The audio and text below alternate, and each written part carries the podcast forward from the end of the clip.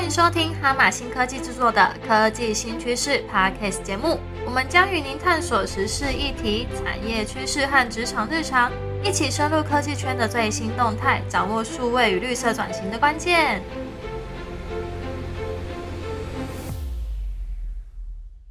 Hello，欢迎收听由哈马新科技所制作的 Podcast 节目《科技新趋势》，我是主持人 Monica。这一集要聊一下软体自动化测试工程师。其实我刚开始对于这个工作跟职称其实不是很了解，所以在开录之前，我还先请工程师恶补了一下一些基础的知识，了解这个工作到底是在做什么。所以呢，这一集来分享一下这个工作的内容，然后以及就是提供给想要从事呃自动化测试工程师工作的朋友们一些参考。那也欢迎第二次来到我们节目的 UN。然后，请打个招呼吧。大家好，我是 UN。好，那我们就直接问问看，就是你的工作是自动化测试工程师嘛？那你的工作内容主要是要做什么呢？我的工作内容主要就是针对我们公司的一些网络的产品啊，然后去写一个就是 UI 的测试，然后让它去主动的把原本是由人为去点击的那些功能，转成让程式去执行，然后来提高就是我们。检测产品的效率，然后跟尽早的去发现问题，然后减少人力的，就是一直在那边点新功能啊，或是旧功能坏掉的问题这样子。其实我就我的理解啊，就自动化测试工程师有点像是一个品管的概念，就是他每天都要去测试我们的产品是不是稳定，有没有问题，有没有 bug 这样子，然后让这个产品能够呃维持一定的服务的品质，是这样吗？对对，因为工程师一定也不想要说他一改坏系统，但是有的时候可能就真的会漏失掉一些就是小的地方，就是我可能做了 A 的功能，结果我坏了 B 的功能这样子。那我们的工作就是希望说我们交给客户的的功能啊，就是不会因为增加了客户的需求，开发了新功能，导致一些既有的旧功能坏掉，因为这些可能是没办法预期的。那我们就会希望说，哎，可能。导入一些自动化的测试，然后尽可能的尽早发现，然后让工程师快速的修复这些问题，那它进而去提升我们交付产品的品质，这样子。嗯，好。那在你们的工作里面啊，你们通常会用到什么样的工具来协助你们去做这些自动化测试呢？哦，嗯，自动化测试的工具其实有非常多种。那我自己的话是选择就是最多人使用，然后比较开源，然后又。好学的那个 Selenium 这个工具这样子，那我用的也是最好学的程式，就是 Python 这样。那它其实也支援其他很多种的程式语言，什么 JavaScript、C Sharp、Java 之类，它也都有支援。但是我是因为我毕竟是程式新手，所以我就从比较易学的下手这样子。嗯，了解。所以说，呃，刚刚你提的就是 Selenium 这个，就是算程式吗？算是一个框架，就是人家帮你把那些操作的指令都写好在那个地方，你只要去看它的说明，然后去引用那些指令，就可以做到这些事情。这样子，哇，也是一个蛮好的工具，可以让你就是不需要从头开始，对不对？对，它还有一些就是浏览器的套件，就是可以帮你录制一些操作，然后帮你就是先初步的转换成它的 Selenium 的语法，这样，然后你再针对你的需求去修改。嗯，对对，感觉蛮不错的。那想问一下，你刚刚也提到那个 Python 这件事情，那很我也在看网络上看到很多人就把自动化测试跟 Python 这两个是放在一起。那 Python 到底在自动化测试是一个什么样的角色？哦，Python 最主要原因是因为它是一个很多人在使用的一个热门语言，然后它在它有很它最强大的地方就是它很多人很多很热心的人是开发了很多很。实用的套件，就尤其在电脑自动化这一块，它也可以去调用 Windows 的 API，就是直接下指令就可以执行 Windows 操作，或者是一些嗯基础滑鼠键盘的操作啊，还有就是像 Selenium 这种语言，让它去做到就是自动化的。当然，其他的语言也可以做到，只是因为 Python 的学习成本比较低，就是它入门简单，就是像新手就像在读英文字这样子，就是我写说，诶，我在几分几秒要点击。然后我要去哪个位置点击，就是很直观的理解，就是像在写作文一样。然后你就把你的脚本变成程式语言，然后就可以让它可以执行这样子。嗯，好。既然你已经提到了就是脚本这件事情，那一般就是身为工程师，你要每天做一些自动化测试，那这个脚本要怎么写？然后每天的脚本都一样吗？还是有不同的？那多久要更新一次这个脚本呢？哦脚本的话，其实就是主要当然是自动化测试最困难的地方，其实就是要怎么写脚本，因为功能有很多种，其实你真的要，可是脚本的话，确实就是自动化测试这一块就是最困难的地方，因为转成程式码其实就只是一个步骤而已。那要怎么撰写一个测试的情境，就是它的测试的脚本的话，其实就会是一个学问。它其实背后又有一些就是测试的理论基础，去就是有一些。测试的技术在解决这个问题，就是怎么样用最小的测试案例去测到最大的功能。因为如果你每一个都要细测，那个真的是可以就是一一直在写那些，然后就是很多的脚本，然后测试各个不同的功能，就每一个控制项，然后不同的控制项的一些组合这样子。对，那当然就是其实我像我们目前公司因为是刚导入的关系，所以我们目前是。先求广度，就是所有的功能，我们都先做一些新增、修改、删除，然后先让每个系统，就是先确保每个系统至少都可以新增、修改跟删除之后，我们才会在细部的根据每个系统，它可能有一些独特的功能，它有一些细部的功能，那我们才会再往下针对这些细的功能去个别的写它的测试情景。那未来的话，也会希望说，就是像我们有一些新功能，或者是我们有发现的一些 bug，其实我们觉得。诶，我们希望未来都可以避免这个 bug 的话，也就可以把那个 bug 再单独的对那个 bug 的情境做一个就是脚本，然后让自动化测试可以去跑这样子。OK，所以目前的话，感觉是在基础功能的部分的脚本为主。那未来的话，可能再延伸出就是其他比较细节的部分，或者说针对有 bug 的部分才去设计脚本。那想问一下，就是说，哎，设计脚本需要什么样的？呃，就是基础知识嘛，或者是说，还是说比较了解原本这个产品开发的功能比较重要。写脚本的话，其实不太需要基础知识，它只需要你能够，就是使用者或者是你要写脚本的人，能够清楚的描述，就是你在操作网站的过程中，你的执行步骤。但是，诶，可能跟一般人理解比较不一样，就是像如果假设可能公司的同仁或是公司的人本来就比较熟悉系统，那有时候我们可能说，哎，我们到这个网站，到这个系统，然后新增一个就是功能模组之类的，我们写字讲这两个步骤，实际上其实它被拆成很多个步骤，就是，哎，你是怎么连到这个？就是你是连到这个网站是去哪个网址啊？然后你是点了哪一个按钮做新增？然后你在各个栏位的输入，你是希望输入哪些？就会稍微在。细致一点点，就是把就是不会讲讲的那么笼统，就是说，哎，到这个网站新增，等你就会需要叙述说，哎，我是去哪个地方点的哪个网址，然后到了到那个网址之后，我在那个页面做了什么事情，就是每一个步骤会再稍微清晰一点，然后才会转成脚本这样子。嗯，了解。好，那你可以。就是分享一下，其实每天你大概日常的工作大概是哪些流程？嗯，最最频繁的还是黑箱测试啊，就是人工的测试，因为其实还是要先从人工的测试着手，然后再来的话就是会分一些时间去把一些系统的基础功能做自动化的脚本，然后再把它转成自动化程式，然后让它挂上排程去执行，然后。每天就会定期的去阅读那些测试的报告，就是可能都通过的话就没事。那如果突然就是某一次的工程师就是更新了程式之后出现了错误，那我就会需就要去阅读说这个错误的原因是什么？因为有可能是系统功能改了，原本是 A 的操作机制改成 B 了，那我的脚本可能就要配合 B 的操作情境，再写一个 B 的脚。的情境，然后去让自动化测试可以通过。那也有可能在这个过程中就发现，哎，工程师改坏了，那我就快点就是去提提报工单，然后请工程师就是尽速修复这些 bug 这样子。嗯，然后我的工作的话比较特别，是有的时候我觉得有一些就是很有趣的需求或是功能，然后我觉得可以写一些工具让大家更方便使用的话，我有时候就会再拨一点时间去尝试一下。就是就用我现有的知识去看怎么协助大家，就是更 smart work 这样子。嗯嗯嗯，了解。好，那你觉得做自动化测试工程师来讲，你觉得在工作上有没有一些什么困扰，或者是觉得挑战？我的话，因为我是我，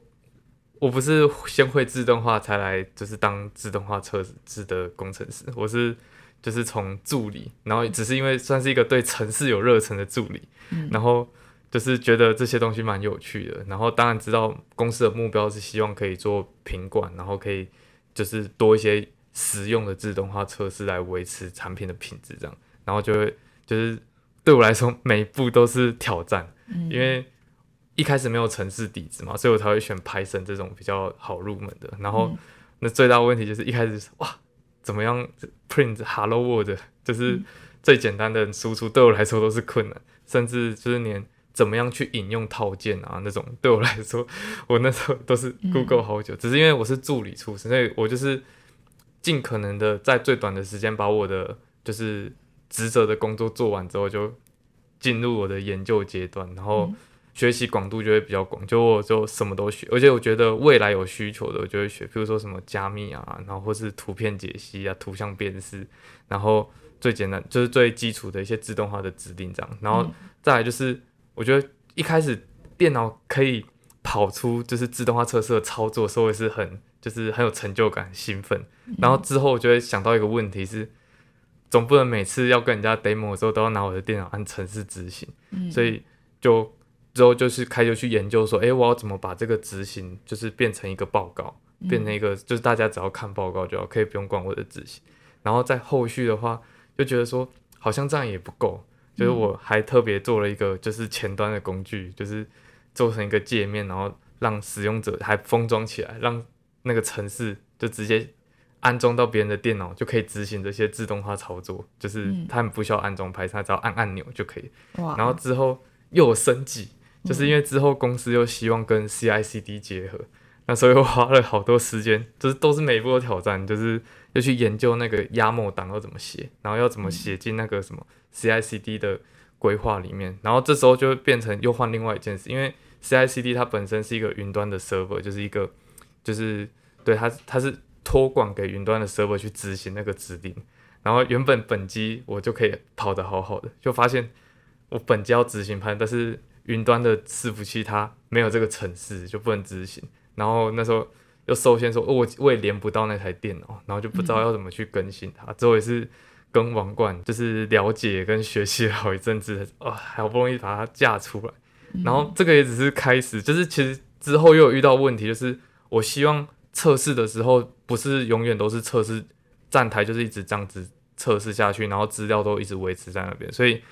就是会希望说，我每次跟工程师更新完之后的站台的 DB 就是资料库是要被重置清空，然后我再重个全新的站台，再做完整的测试，所以那时候又花了好多时间研究怎么样。把 DB 就是资料库的东西，就是做一个清空重置的动作，然后再去跑自动化式，就是算是一步一步这样走过来，就是每一步都是都是挑战这样子。嗯嗯，听你在分享的时候，感觉你很开心啊，在这充满挑战的过程当中，也好像也学到了蛮多的东西。然后你自己也蛮常去自学的，然后找一些资料自己来就是研究这样子。那你自己都会从哪边找这些资料？我最常使用的其实还是 Google，嗯，就是我需要什么功能的时候，就我我自己学学城市学起来，我感觉就像在堆积木一样，就是每一个功能对我来说都是一块积木，然后我就是累积我的积木，然后在看到一个功能的时候，我再去想说这些积木要怎么排列组合去组装出我要的那个功能，对，所以我就是会先把问题拆解的很细，然后再去确保说我每一个功能我都有办法做到。然后每一个小功能都可以做到之后，再把它整合起来运用这样子。那另外的话，就是有的时候 Google 可能没办法那么详细，甚至我我要使用的工具比较冷门一点的时候，我那时候就会借助 ChatGPT 的力量，就会去询问他说，如果我想用 Python 或者用 JavaScript，我想要做到这件事情，有没有一个范例？然后就会去从他的范例，然后再去结合 Google 的资讯去做，